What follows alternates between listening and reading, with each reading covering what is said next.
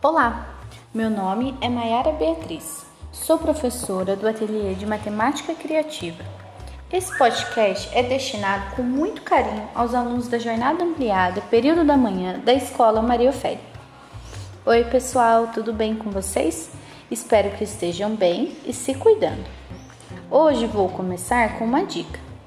Aproveite o tempo em casa para produzir algo diferente que ainda não fez. Algo que possa mostrar para as outras pessoas e ainda se divertir. Ficar parado não vai te trazer boas memórias. A produção de algo legal deixa a gente diferente e nos faz sentir bem. Então, vamos nos movimentar e produzir. Eu preparei para vocês a construção de um jogo e tenho certeza que vocês irão se divertir. O nome do jogo é Xima.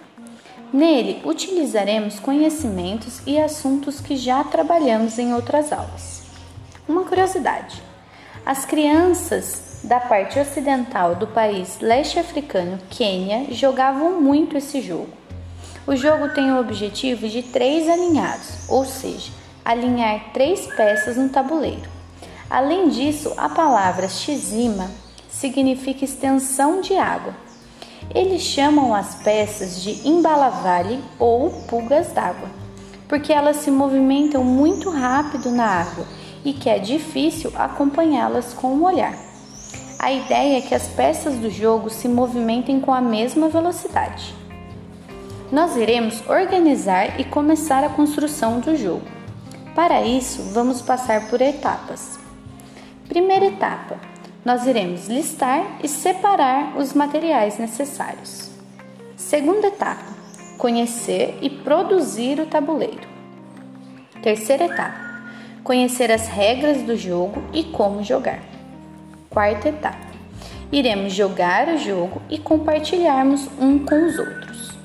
E quinta etapa: nós iremos fazer uma avaliação do jogo. Bom, Nesta semana, iremos nos preparar para a construção.